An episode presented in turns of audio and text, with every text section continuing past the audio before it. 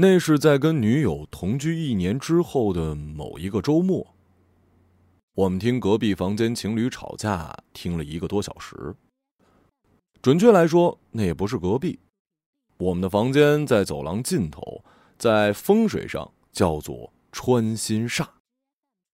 我不信这个，但女友信。考虑到地段跟价格因素，我们还是住了进来。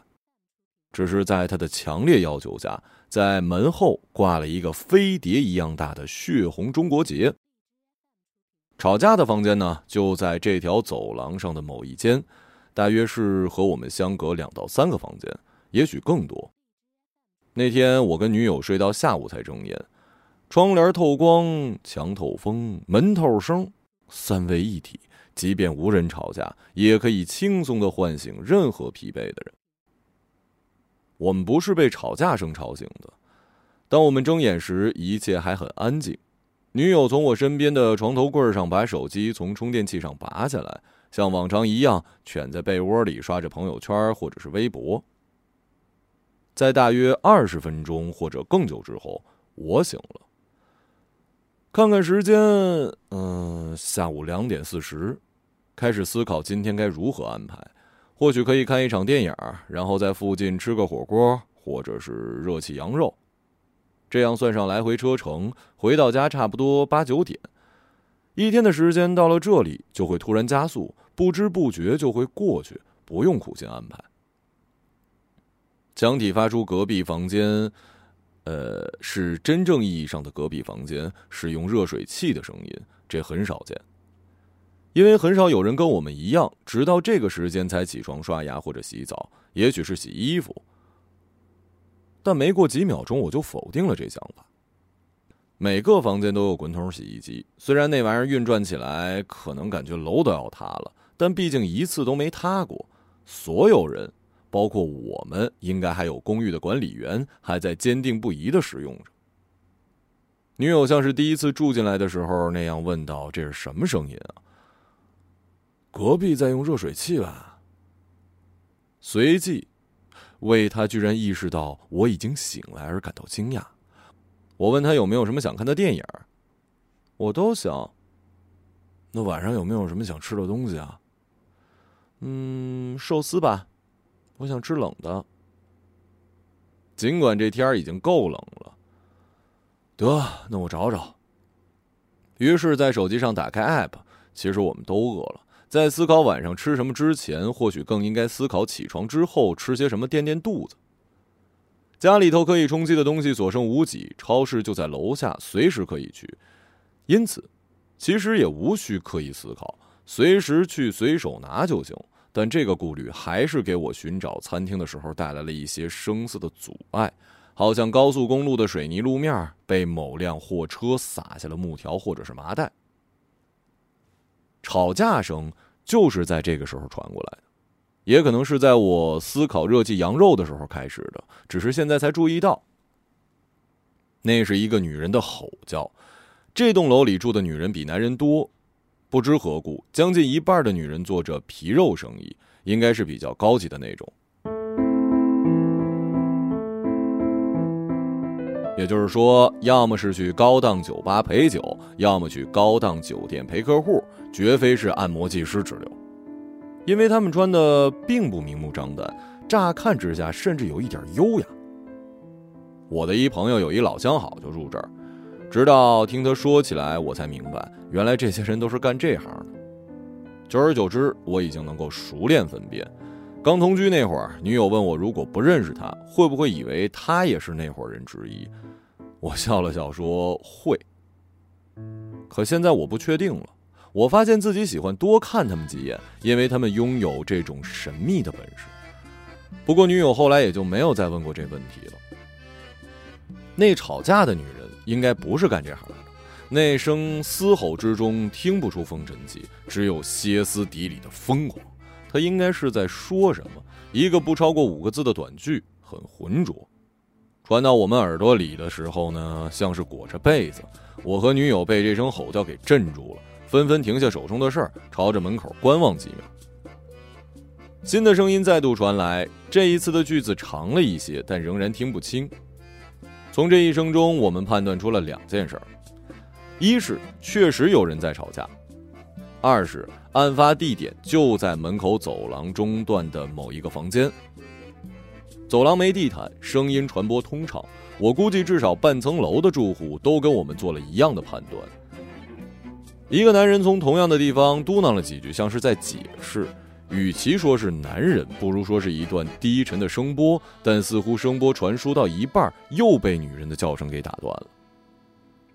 这次的叫声带着哭腔，而且内容明显更丰富了，像是在有理有据地反驳着男人的谬论。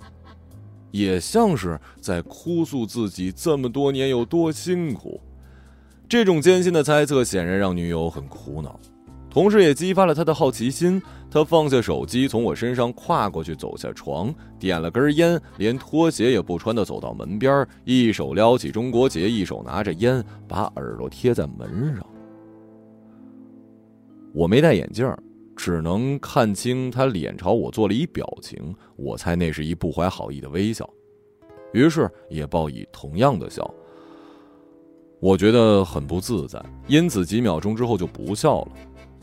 不是每个人都适合所有表情。我希望他没有看清我，然后意识到我们连灯也没开，仿佛开灯的声音会打断那对情侣的吵架进程。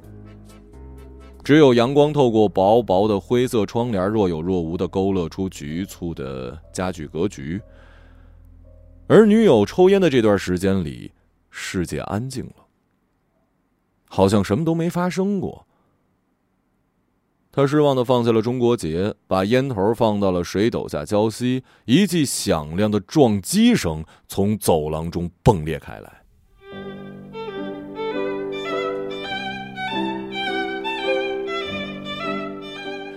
他们开始扔家具了，把木桌或者是木椅纷纷往门上砸，也许还有别的东西：台灯、遥控器、电磁炉、护肤品、电脑、鞋子、垃圾桶、游戏手柄、电池、衣架、矿泉水、手机、三百页以上的书本、剪刀、球。总之，不是杯子或者酒瓶之类的，因为始终没听到玻璃碎裂的清脆声响。后来，我也从床上坐起来，披了件外套，看着女友和女友身后的门。门后的走廊步行十米，右侧，我想象着一扇千疮百孔、崎岖嶙峋的门，那里还发生了肢体接触。我们听到身体撞门的声音，也许是两个人在格斗，也许是男人把女人摁在门上，阻止她进一步破坏世界。女人在哭喊，男人的声音夹杂其中，没有哭，也没有透出凶狠的语气。于是我们知道，男人站在了道德的洼谷。女友又做了一表情，我戴上眼镜，发现那是看杂技演员从二十米高空跳落的神情。门开了，不知是不是他们的门，总之，有一扇门开了，不止一扇，开了又关了。有一阵子，女人的声音变得清澈一些，我们终于听清她说：“你给我滚！”然后门又被重重关上，声音回到了锅炉里。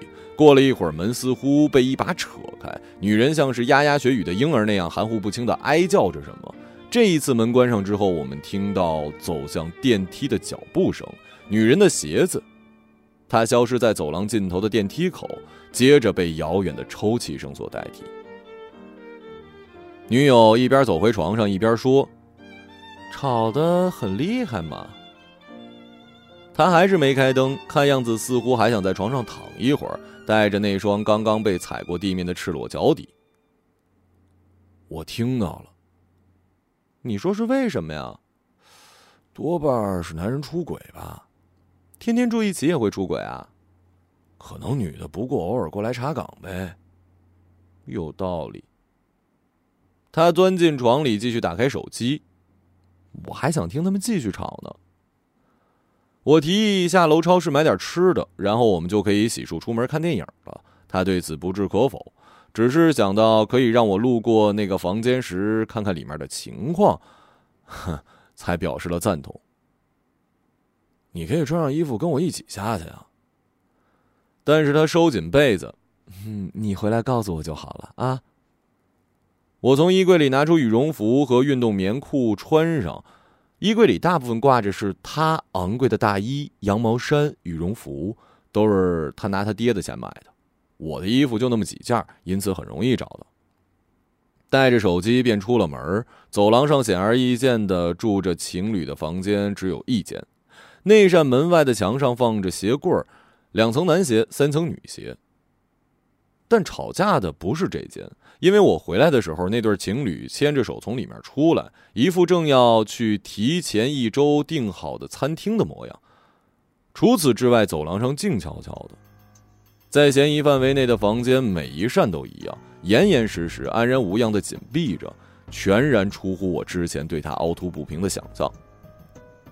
在去超市的路上，我也没有见到像是刚刚大哭过的女人，甚至连女人都没遇到。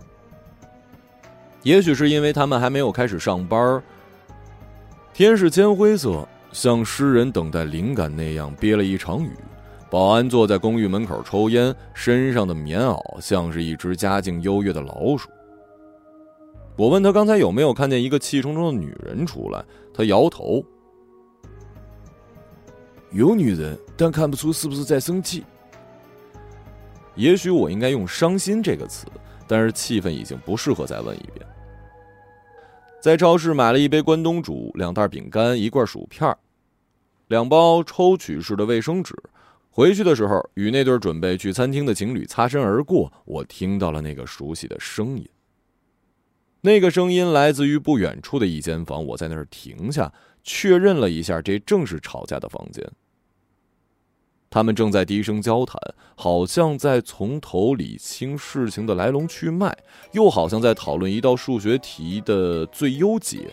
女人听上去恢复了冷静，不断的发出新的、充满见地的质问，以相当平和的语气啊，时而也会发出发表对这件事的看法和解决方案。男人在娓娓的给她讲一个故事，多短句，四平八稳。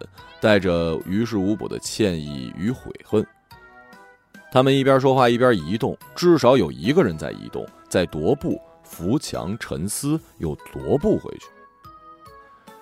听上去是这样的，实际也许他们还喝了一杯，捡起被摔坏的家具，或者是短暂的拥抱了一下。我抬头看了看天花板的摄像头，意识到大概有人在像我偷听别人吵架一样偷窥我。这时，我想到了另外一种可能：某个第三者，他们共同认识的，来到了他们的房间，并在其中斡旋和调解。目前是在了解事情经过阶段，因此那个神秘的调解员还没有发表自己的看法。我又在门口伫立了一会儿，直到电梯有声响，有人从里面出来，我才走回自己房间。截至那一刻，调解员依然保持着深思熟虑的沉默。吵架好像结束了。女友坐在椅子上，一边抽烟一边看抖音短视频。热水器的加热灯红彤彤的亮着，这意味着她为正式起床做出了实质性的行动。每天早晨他都得洗澡，为了这个没有太多科学道理的习惯，他起初坚持彻夜开着热水器，把满箱的凉水用无辜的金钱加热。后来，经过漫长的妥协，他同意在周末的夜晚关上，第二天醒来再打开。但工作日不行，因为等水开要一个小时，而他每天八点要出门。在很长的一段时间里，我夜夜梦见热水器爆炸的场景，并误以为醒来以后的虚惊一场就是爱情的真谛。嗯，那女的回来了。女友说。就在他这么讲的时候，我还能听见那两个人在房间里低语，好像一路跟在我后面平静的争执，密密麻麻，影影绰绰，像灯光下的香水一样颗粒分明的在空气中铺匀。我开灯、刷牙、洗脸、拉窗帘、整理被子的时候，他们始终都在。就这样，不知过了多久，大概是三四十分钟。女友已经在他那海盗仓库一般的衣柜里寻找到稍后要换的衣服，准备洗澡了。我们又听见那个女人久违的哀嚎。哎呀，她是那样具有穿透力，以至于每一次响起时都能令我跟女友肃然起敬的望向门边我把刚才在他们门外听到或者自以为听到的事儿告诉女友。应该是又抖出了了不起的新秘密吧？我不这么觉得。这只说明他现在已经得到了足够的休息。女人的声音苍白无助，一声高比一声，在重复着什么，听不清。我怀疑，即便我就在他身边，我也听不清。比起上一次，这一次他听上去更有决心，更不自然。男人的声音比刚才响，他说：“这不是我们来到这里的理由。”但女友说：“她听到的是，这不是我所认识的女友。”并坚持认为自己是对的。还为这句话补全了所有故事剧情。接着声音又隐没下去，没过几分钟，分贝再度提高，如新的浪潮高高卷来。就是这种模式的吵架，波峰型吵架。这么着，沉默的时间也进入了喧嚣，从某种意义上又变成了持续性的吵架。不知从哪一刻开始，女人的哀嚎声中渐渐地混入了铁器敲击的声音，像是落水管。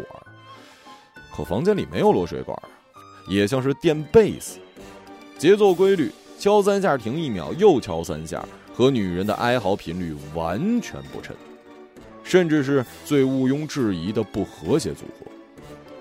我们由此认定，这铁器并非由女人所敲，而是来自于他们隔壁房间中某一个不堪其扰的备考大学生，或者是刚失业的唱片销售员。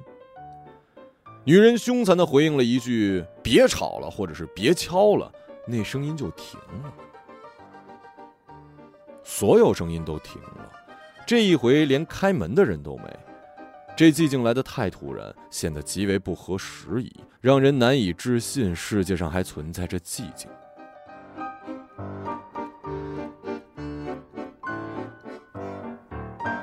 我们又凝神倾听了半分钟，确认一切结束之后，女友褪去睡衣，进浴室洗澡。哼，不要惹女生生气，知道吗？我点点头，然后在他洗澡的时候打开手机，删除了一些人的联系方式，而对另一些人只是删除了聊天记录。这期间，我想了很多事儿，有发生过的，有没发生的，大部分也不是第一次想，日日夜夜想着。每次都觉得自己的心情很出乎自己的预料，是这种意外在发人深省。我们最终出门的时候已经是傍晚五点二十分，或者是六点二十。总之，夜晚已经掀开一个角。我们在吵架的房间门口停留一会儿，听见里面有女人千回百转、连绵不绝的呜咽之声。什么事情能够让人悲伤这么久呢？这个疑问让我确信，他是将男人杀死了，就是用铁器敲的，往头上敲了三下，停了一秒，又三下。隔壁女人叫说：“别吵了，或者别敲了。”然后他就住手了。女友低头看门缝，没血迹啊，你就当有吧，在你看不见的地方。